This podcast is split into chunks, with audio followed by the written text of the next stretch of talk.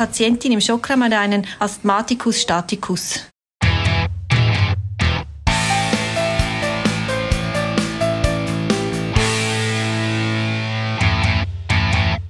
Herzlich willkommen zur Folge 47 von Fast Track.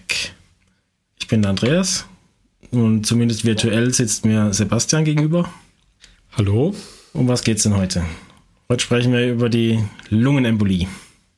Lungenembolie oder Lungenarterienembolie. Das ist mir jetzt doch schon sehr aufgefallen, dass es nicht ganz gleich betitelt wird, dementsprechend, ob man in der Schweiz oder eben hier ist. Ja, das ist die Frage, was ist denn jetzt richtiger oder was ist korrekter? Lungenembolie oder Lungenarterienembolie?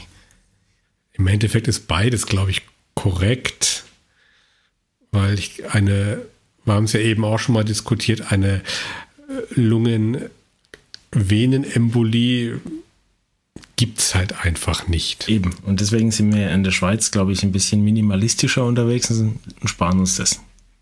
Da ist einfach die LE. Wahrscheinlich, vielleicht liegt es daran, dass die Berner viel zu lange bräuchten, um Lungenarterienembolie zu sagen. Vielleicht. Nichtsdestotrotz, in dieser Folge geht es um die Lungenembolie oder Lungenarterienembolie. Wir einigen uns darauf, dass beides richtig ist und es ist einfach ein Gefäß in der Lunge verstopft. Genau. Weitere Details würde ich sagen im Interview. Genau. Viel Spaß damit.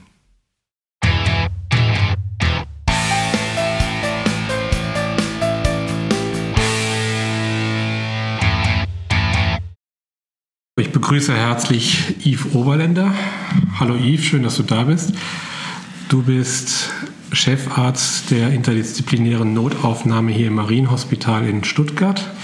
Magst du dich sonst noch kurz selber vorstellen? Ja, hallo Sebastian. Es freut mich, heute hier dabei sein zu dürfen. Ich bin, wie du sagst, ähm, seit ja, zweieinhalb Jahren, seit Anfang 20, ähm, Chefarzt der Klinik für Notfallmedizin am Marienhospital, bin Internist, Intensivmediziner, Notfallmediziner.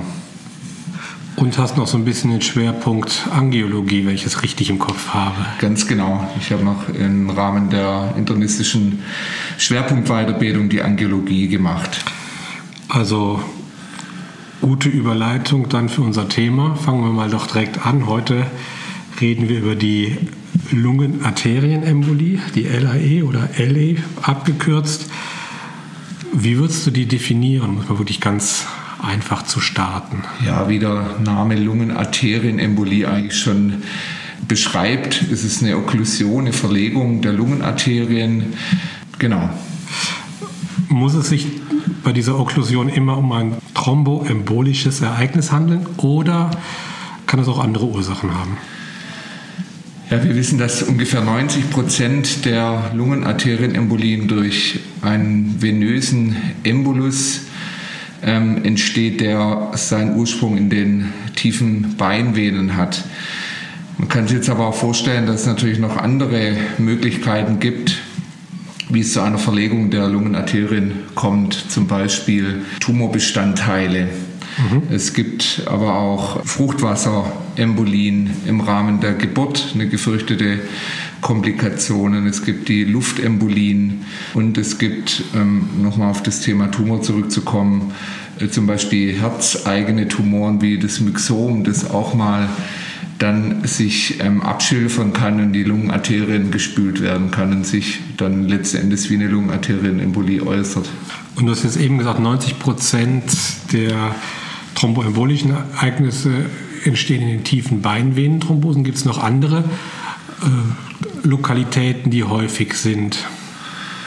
Also die zweithäufigste ist sicherlich die Thrombosen aus den oberen Extremitäten. Na, da ist eben die, die Armvenenthrombose, die Thrombose im Bereich der Vena subclaviae äh, zu nennen. Es gibt auch mal selten zum Beispiel isolierte Thrombosen der Vena cava, die natürlich dann auch embolisieren können. Ich habe jetzt vor ganz kurzer Zeit gelesen, dass die Lungenembolie in Europa die dritthäufigste vaskuläre Todesursache ist. Deshalb ist es natürlich auch besonders wichtig, wenn ich frühzeitig daran denke, vor allem als Triagefachperson, Bestenfalls gebe ich dann meine Infos an den Arzt, an die Ärztin weiter. Wann sollte ich generell hellhörig werden? Was sind so die klassischen Risikofaktoren, Risikokonstellationen äh, für eine LE? Also die klassische Konstellation ähm, bzw. die klassischen Symptome, die uns die Patienten berichten, sind Luftnot, klassischerweise plötzlich eintretend, in Kombination mit möglicherweise einem, einem dicken, geschwollenen Unterschenkel, Kreislaufdysregulation, Kollapszustände, Tachykardien, also Palpitationen ähm, und der Thoraxschmerz. Das wären so die klassischen, die klassischen Hinweise. Kann man ungefähr abschätzen, wie groß der Anteil der PatientInnen ist, die so dieses klassische Bild auch in der Präsentation haben? Ja, leider ist der Anteil der, der klassischen Lungenarterienembolie-Patienten oder Innen nicht so hoch, wie wir uns das wünschen. Leider sehen wir oft eben Patienten, die, ja, die sich nicht so klassisch vorstellen mit so klassischen Symptomen. Aber jetzt nochmal zurück, Symptome und das ist ja das eine, aber was sind so diese Risikofaktoren jetzt neben dem geschwollenen Unterschenkel, den würde ich jetzt schon als, als Symptom ansehen. Bei was für einem Typus muss ich vielleicht auch eher dran denken oder also mir fällt jetzt spontan halt der Raucher ein oder Rauchen und Pille in der Konstellation. Gibt es noch weitere wichtige Dinge? Ja, es gibt natürlich schon klassische Risikofaktoren, die, die sich dann natürlich auch auf die Entstehung einer tiefen Beinvenenthrombose beziehen. Das sind Patienten, die zum Beispiel länger immobilisiert sind, die schon mal Thrombosen oder Lungenembolien in der Vorgeschichte hatten, die familiär gehäuft Thrombosen äh, hatten, die äh, zum Beispiel, wie du schon gesagt hast, rauchen und, und Ovulationshämmer nehmen oder Patienten, die zum Beispiel unter einer Cortisontherapie stehen. Schwangerschaft ist sicherlich auch noch ein Faktor, oder? Ja, Schwangerschaft ist äh, mit Sicherheit ein Faktor durch die hormonelle Umstellung während der Schwangerschaft wissen wir, dass eben schwangere Patientinnen ein deutlich erhöhtes Risiko haben, eine thromboembolische ähm, Ereignisse zu erleiden. Also zusammengefasst, wenn ich eine 65-jährige schwangere rauchende Frau nach einem Langstreckenflug habe, muss ich auf alle Fälle ein bisschen genauer hinschauen. ja. ja. Wie sollten jetzt bei so einem Verdacht eigentlich vorgegangen werden? Welche Diagnostik ist angebracht? Es stellt sich ja immer ganz früh die Frage, Dedimere, ja oder nein, sonstige Laborwerte, EKG-Veränderungen, welche Bildgebung? Na, zunächst mal müssen wir uns ja klinischen Bild machen und da ist natürlich wie immer in, in der Notfallmedizin die Anamnese der erste ganz wichtige Punkt. Da hilf, helfen uns auch Score-Systeme, wie zum Beispiel der World Score, um die Wahrscheinlichkeit ähm, einer Lungenembolie-Thrombose einzuschätzen. Ja? Und wenn wir hier natürlich sehen, dass, dass uns zum Beispiel der World Score ein, ein, eine hohe Punktzahl bringt, dann müssen wir natürlich weiterschauen und den Verdacht erhärten. Ist der Score so gut, dass wenn jetzt eine niedrige Punktzahl zustande kommt, ich die Lungenembolie ausschließen kann? Ja, wenn wir so eine, im World Score wirklich einen eine niedrigen Score haben, dann können wir doch mit einer hohen Wahrscheinlichkeit davon ausgehen, dass, ähm, dass keine relevante Lungenarterienembolie vorliegt. Ja. Wenn ich jetzt die hohe Punktzahl habe, welche Diagnostik hältst du für angebracht? Was ist wirklich aussagekräftig? Also ist dann, ich sage immer, es ist eine, eine ein Sammeln von verschiedensten Puzzleteilen, die uns nachher ein möglichst gutes Bild geben.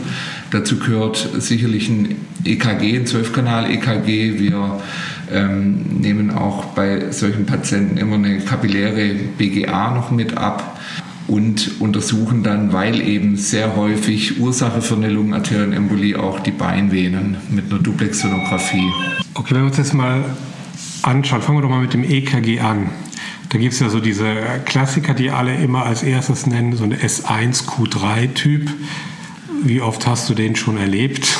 Ja, den, den, sieht man natürlich schon oft, wobei man, das ist jetzt allerdings nicht evidence-based, das oft sieht und dann keine Lungenarterienembolie dahinter steckt. Was sich gezeigt hat, dass dieser sogenannte S1Q3T3 Typ noch etwas sensitiver ist wie das S1Q3 alleine. Das heißt, wir haben da noch eine T-Streckenveränderung in der Ableitung 3. Wie sieht die aus? Genau, das ist meistens eine, eine terminale T-Negativierung, eben in der Ableitung 3. Okay, ich werde mal darauf achten.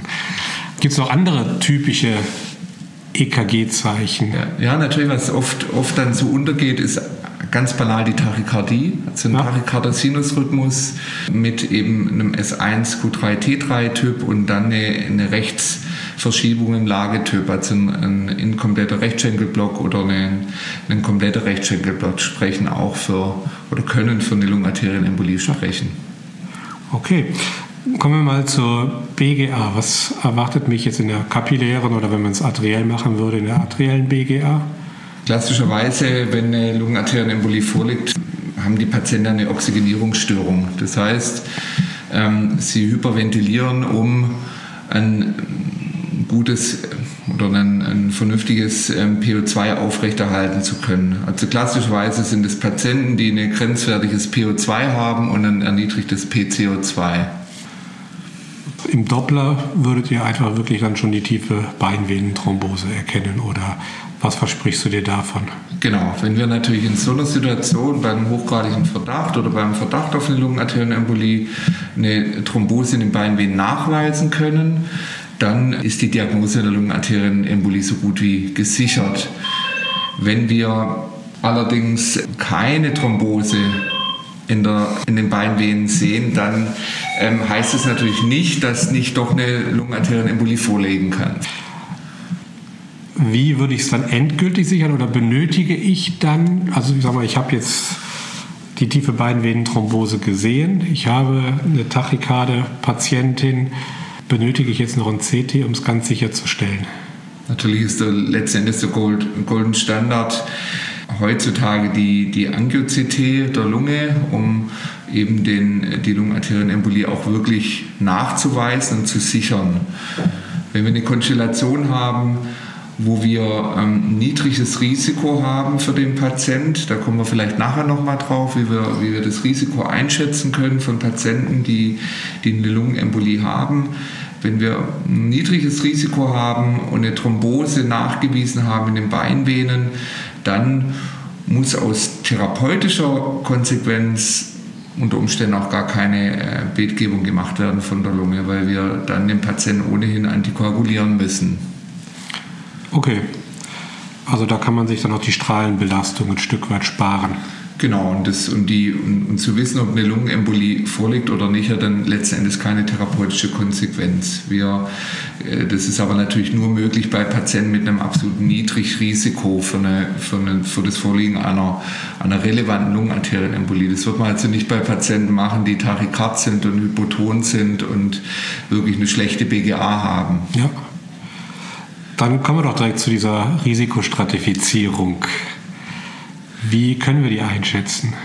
Ja, da gibt es mal wieder einen Score, den sogenannten SPSI-Score. PSI steht für, oder SPSI steht für Short Pulmonary Embolism Severity Index. Das ist ein Score, der eben die, sag mal, die, die Wahrscheinlichkeit an der Lungenarterienembolie zu versterben uns ähm, etwas etwas besser darlegen soll. Okay, und wie aussagekräftig oder ist das, welche Parameter benötigen wir, um den zu erheben? Ja, um eine Risikostratifizierung durchführen zu können, brauchen wir ein paar Parameter, die wir letztendlich sammeln. Das sind die vorhin erwähnten Puzzleteile. Zum einen bestimmen wir den SPSI-Score. Vielleicht ganz kurz für die Zuhörer, das, ähm, da geht es darum, ähm, das Risiko einzuschätzen nochmal, wie, wie der Verlauf dieser Lungenembolie sein kann und wie schwer und die, die Mortalität ist. Letzten Endes geht es darum, ist der Patient, der Patient älter wie 80 Jahre, hat er eine vorbestehende Tumorerkrankung, hat er eine Sättigung, eine Spontansättigung unter 90 Prozent, ist die Herzfrequenz Tachykard, also über 100 ist er hypoton mit dem Blutdruck unter 100 mm Hg und hat er kardiopulmonale Vorerkrankungen. Für all diese gerade genannten Punkte wird jeweils ein Punkt vergeben. Und wenn der Patient äh, einen Punkt hat, dann hat er schon ein intermediär hohes Risiko oder intermediäres Risiko für einen schweren Verlauf. Ja. Der Unterschied zwischen SPC-Score und Well-Score ist eigentlich das eine. Der Well-Score gibt mir mehr eine Auskunft darüber, wie hoch die Wahrscheinlichkeit ist, dass eine Lungenembolie vorliegt. Und der SPC-Score ist dann mehr, wie der Verlauf der vermutlichen Lungenembolie sein wird. Genau, beziehungsweise der, der nachgewiesenen Lungenembolie. SPSI ist wirklich ein Score für Patienten, bei denen wir wissen, die haben eine Lungenarterienembolie. Um abzuschätzen, haben sie ein niedriges Risiko. Können wir sie zum Beispiel ambulant führen, haben sie ein intermediäres Risiko. Das heißt, ähm, das intermediäre Risiko wird normal in ein hohes und ein niedrigeres, niedriges intermediäres Risiko eingeteilt. Da geht es darum, dass wir Patienten mit einem hohen intermediären Risiko eher auf eine Überwachungsstation legen und Patienten mit einem niedrigen intermediären Risiko auf eine Normalstation legen können. Oder hat der Patient eben ein sehr hohes Risiko. Das sind dann Patienten, die aber im Schock sind bzw. reanimationspflichtig. Da sind wir jetzt schon so ein bisschen in die Therapie eingestiegen. Wie weit macht es denn da jetzt einen Unterschied, wo die Lungenarterienembolie auch lokalisiert ist? Also habe ich eine zentrale Lungenarterienembolie, habe ich eine eher periphere. Inwieweit spielt das für die Therapie eine Rolle? Letztendlich spielt das Bild, also ich sage mal das CT-Bild mit einer beschriebenen Thrombuslast im, im, Hauptstamm oder möglicherweise sogar einen reitenden Thrombus spielt keine Rolle für die Therapieentscheidung tatsächlich. Also wir gehen einfach nach Klinik. Ganz genau, nach Klinik und Risikostratifizierung. Ja, ist ja nicht irgendwie auch ein bisschen schön jetzt so aus unserer Perspektive. Absolut. Zur Risikostratifizierung, das wird jetzt noch vervollständigen, gehört eben der SPSI-Score. SPSI, Größe gleich ein Punkt, bedeutet ein intermediäres Risiko. Und um dann nochmal das intermediäre Risiko aufzuteilen in hoch- und niedriges Risiko, ähm, kommen Informationen wie äh, kardiale Biomarker dazu. Hat der Patient also einen positiven äh, ein Troponin beziehungsweise ein hohes BPNP und oder hat der Patient äh, Zeichen der Rechtsherzbelastung im Echo. Und was ist mit den Dedimeren? Spielen die überhaupt keine Rolle mehr? Die spielen dann überhaupt keine Rolle mehr, nein. Im Vorfeld auch nicht? Also jetzt wirklich, wenn es auch darum geht, die Lungenembolie zu diagnostizieren? Ganz am Anfang der, der Kette spielen natürlich die Dedimere schon dann eine Rolle, wenn wir ein niedriges äh, klinisches Risiko oder eine niedrige klinische Wahrscheinlichkeit nach dem World Score haben dann können wir diesen, diesen niedrigen World Score sozusagen mit der DDMR-Testung kombinieren. Und wenn die DDMR dann auch negativ sind, dann ist die LAE ausgeschlossen. Dann können wir den Patienten sozusagen gleich wieder entlassen. Wenn wir allerdings ein sehr hohes Risiko haben äh, für das Vorliegen der Lungenarterienembolie, also einen hohen World Score, bringen uns die DDMR tatsächlich nicht weiter. Dann müssen wir weiter schauen. Was ist, wenn ich bei dem niedrigen World Score positive Dedimere habe? Ja, dann, dann müssen wir natürlich uns überlegen, wie jeder weiß, sind die, ist die Sensitivität der Dedimere eben leider fürchterlich schlecht. Das heißt, es gibt ganz, ganz, ganz viele Gründe, warum die Dedimere erhöht sein können. Da reicht sich das, äh, das Schienbein angeschlagen zu haben oder einen, Infekt im Körper zu haben oder zum Beispiel eine, eine Wunde, eine, eine, Operation im Vorfeld gehabt zu haben. Also die Dedimere müssen wir immer im klinischen Kontext sehen. Das, damit tut man also nicht unbedingt einen Gefallen, wenn man schon mal prophylaktisch die Dedimere mit abnimmt. Nein, davor kann ich nur warnen, weil äh, positive Dedimere uns in, in eine Erklärungsnot bringen als Kliniker. Und dann haben wir die positiven Dedimere, die sind dann vielleicht nur minimal erhöht. Und dann müssen wir gute Argumente letzten Endes auch finden, warum wir diese positiven Dedimere dann vielleicht auch nicht diagnostisch weiter verfolgen. Ja. Wie verändert sich jetzt die Therapie bei Instabilität. Also wir haben eine Kreislaufinstabilität bei der Patientin, bei den Patienten. Was muss ich jetzt bei der nachgewiesenen Lungenarterienembolie zusätzlich machen? Was muss ich anders machen? Also die, die, die generelle Basis der Therapie ist eine Blutverdünnung. Wenn wir den, einen hohen klinischen Verdacht haben, dann sollten wir immer die Patienten umgehend voll antikoagulieren. Und jetzt gibt es da natürlich, äh, wie so oft, verschiedenste Möglichkeiten. Wenn wir Patienten haben, die stabil sind und die sehr wahrscheinlich keiner Lysetherapie unterzogen werden, können wir zum Beispiel niedermolekulare Heparine gewichtsadaptiert geben. Wenn Patienten instabil sind und wir ähm, noch nicht so ganz genau wissen, das sind klassischerweise Patienten, die im Schock sind, natürlich reanimationspflichtige Patienten, aber auch Patienten, die ein hohes intermediäres Risiko haben, die also auf Intensivstationen müssen und die bei einer weiteren Verschlechterung dann eine Lysetherapie unter Umständen brauchen. Diese Patienten sollten mit unfraktionierten Heparin initial antikoaguliert werden. Warum? Weil es einfach besser steuerbar ist. Wenn wir niedermolekulare Heparine geben, gewichtsadaptiert, die werden subkutan appliziert, dann sind die einfach drin und wirken. Und wenn man äh, diese Patienten dann einer Lysetherapie noch unterzieht, potenziert sich natürlich das Blutungsrisiko. Jetzt angenommen, es kommt zu einer Blutung unter einer Lysetherapie, dann haben wir das niedermolekulare Heparin einfach äh, im Körper und können es, ich sag mal, schwer steuerbar antagonisieren. Und vom unfraktionierten Heparin wissen wir eben, dass es eine kurze Halbwertszeit hat von, von vier Stunden, dass wir es auch gut mit Protamin antagonisieren können, wenn es zu einer Blutungskomplikation in Kombination mit einer Lysetherapie kommt. Und wenn wir jetzt eine Lysetherapie starten, Patientin, Patient wird reanimationspflichtig oder ist es bereits, dann müssen wir natürlich entsprechend lange auch wirklich die Reanimation durchführen, bis die Lyse richtig wirkt, oder? Ganz genau. Also wenn wir in der Situation sind, dass wir unter Reanimation lysieren mit, bei dem Verdacht auf eine Lungenarterienembolie, müssen wir mindestens 60 Minuten reanimieren nach Lysetherapie. Also dementsprechend zu welcher Tageszeit oder auch was sonst gerade los ist, bindet das ordentlich Ressourcen. Das bindet viel Kapazität, ja. ja. Aber für den Patienten ist es vielleicht die, die letzte einzige Chance, die Lysetherapie, ja. äh, diese Situation zu überleben. Allerdings auch dann ist es schon eine sehr schwierige Situation. Also gerade die Kombination der Lyse plus der Reanimation. Absolut. Also ich muss sagen, in den vielen Jahren, die ich jetzt Notfallmedizin betreibe, habe ich noch keinen, keinen Patient wirklich unter unter Reanimation mit äh, fulminanter Lungenarterienembolie und Lysetherapie wirklich zu einem guten Outcome gebracht. Ja. Jetzt ist es natürlich auch immer wichtig, dass wir uns nicht zu sehr auf eine Diagnose fokussieren, sondern dass wir so ein bisschen offen bleiben. Welche Differentialdiagnosen darf ich denn nicht außer Acht lassen? Ja, natürlich, wenn wir den Symptomkomplex nochmal aus Thoraxschmerz, Luftnot, und vielleicht Kreislaufdysregulation sehen, dann kommen in erster Linie myokardiale Ischämien in Betracht, also Herzinfarkt, Endstemi, Stemi, die wir ausschließen ähm, müssen. Dann natürlich die Aortendissektion, die sich ähnlich manifestieren kann wie eine Lungenarterienembolie. Den Pneumothorax, den Spannungspneumothorax dürfen wir natürlich nicht ähm, übersehen und die ähm, Pneumonie.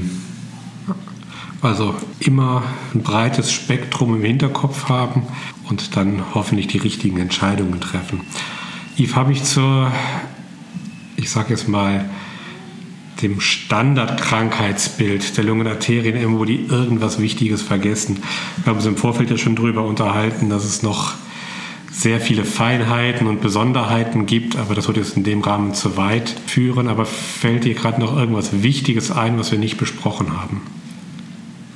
Vielleicht den Stellenwert der Echokardiographie, den haben wir vielleicht so ein bisschen, bisschen vernachlässigt vorhin in dem Block der, der, der Puzzleteile, ja. die wir zusammentragen. Weil natürlich die Bedside-Echokardiographie uns schon auch wichtige Hinweise geben kann. Wenngleich eine normale Echokardiographie eine, eine Lungenarterienembolie nicht ausschließt, können wir bei Rechtsherzbelastungszeichen, wie zum Beispiel dem Design in der, in der parasternal kurzen Achse schon den, den Verdacht auf eine relevante Lungenarterienembolie schon auch im Echo, in der Echokardiographie erhärten. Okay, also ein weiteres Puzzleteil.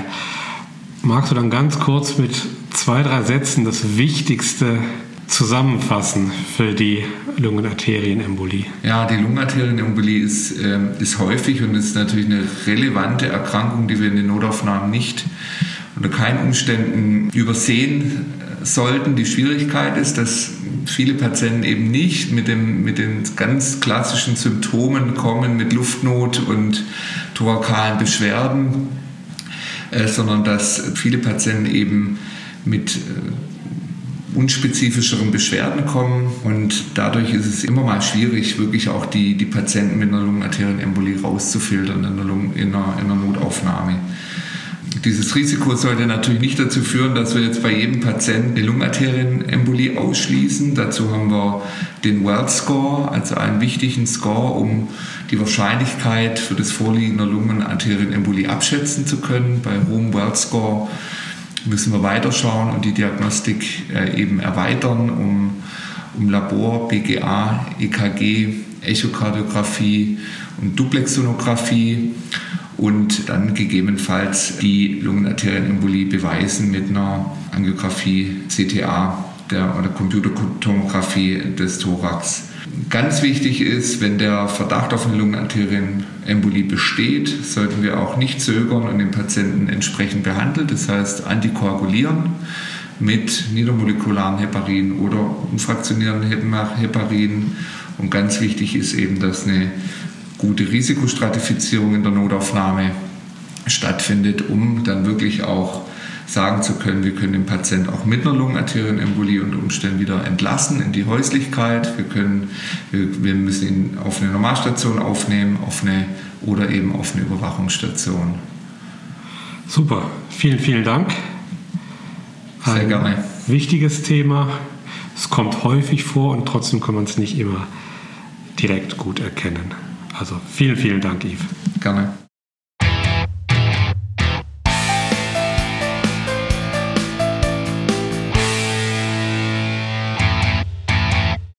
So, da sind wir jetzt auch schon wieder am Ende der Folge.